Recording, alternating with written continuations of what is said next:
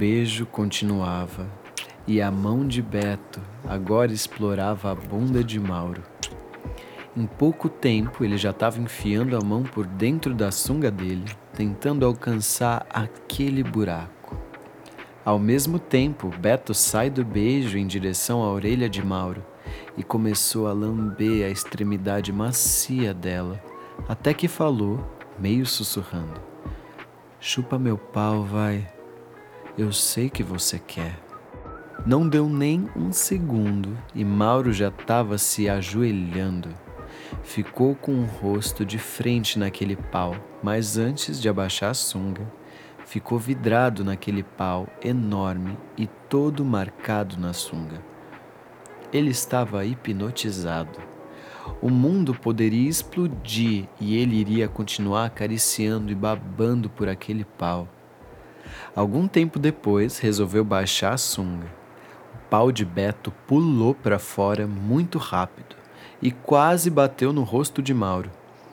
Era grande. Na hora, ele pensou que podia ter uns 19 ou 20 centímetros.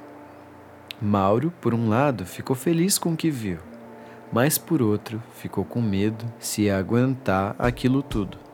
Se aproximou, cheirou e colocou as duas mãos naquele pau. Foi com elas para frente e para trás, bem devagar, sentindo a pelezinha e vendo com detalhe a cabeça do pau, que estava bem lisinha.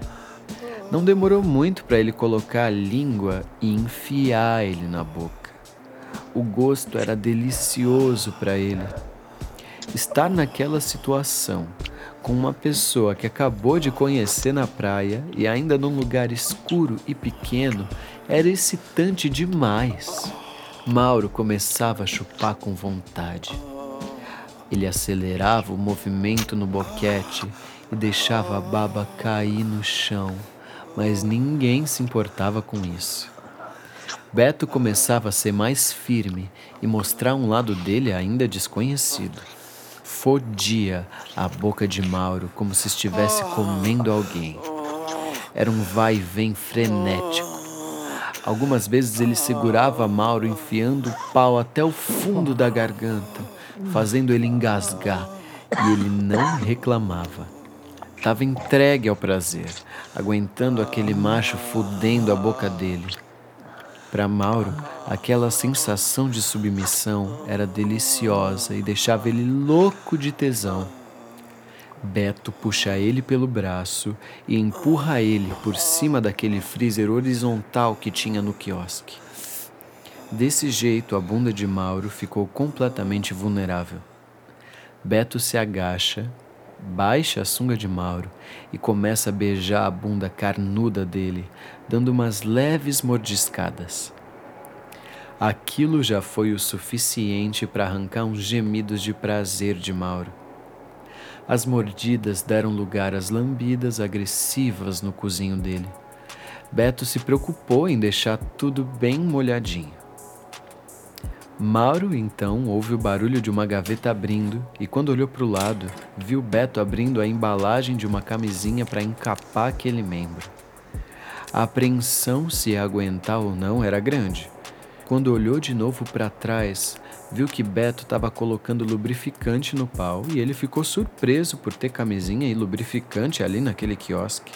Foi quando ouviu Beto falar: Esse meu funcionário, vou te contar, tá sempre equipado, não sei porquê, e deu um sorrisinho irônico. Mauro ficou sem entender direito, então deixou para lá.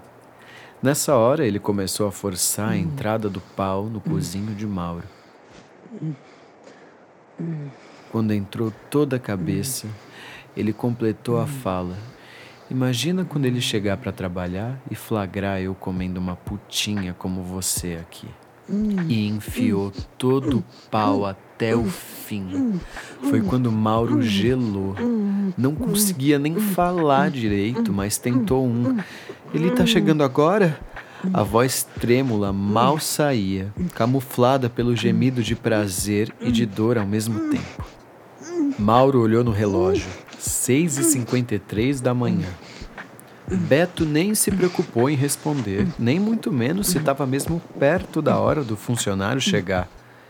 Ele começou a dar umas estocadas mais fortes. Segurava ele forte pelo ombro, puxando contra o seu corpo para que o pau fosse mais fundo e com mais força. Algumas vezes ele metia de um jeito mais agressivo que o freezer ficava batendo na parede atrás. O cara estava possuído. Os gemidos eram altos. Mauro não conseguia nem pensar em se preocupar se o cara podia pegar eles no flagra ali. Simplesmente se entregava ao momento.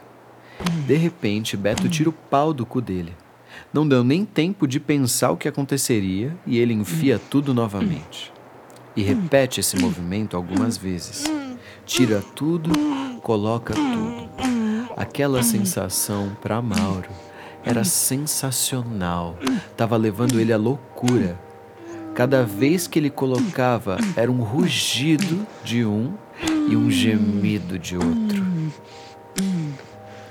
Até que Beto puxa Mauro e faz ele se ajoelhar, tira a camisinha num movimento só e começa a bater punheta.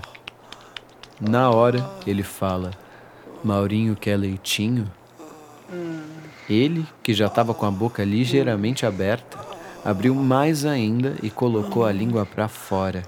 Não demorou nada para Beto começar a urrar quando o orgasmo estava chegando.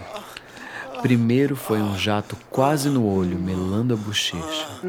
Depois, aprumou melhor e jorrou os outros na língua e no dente. Alguns caindo pelo queixo. O leite veio quentinho e Beto ainda espremia o pau para sair a última gotinha, até que houve um barulho de chave destrancando a fechadura. E um segundo depois, alguém abre a porta.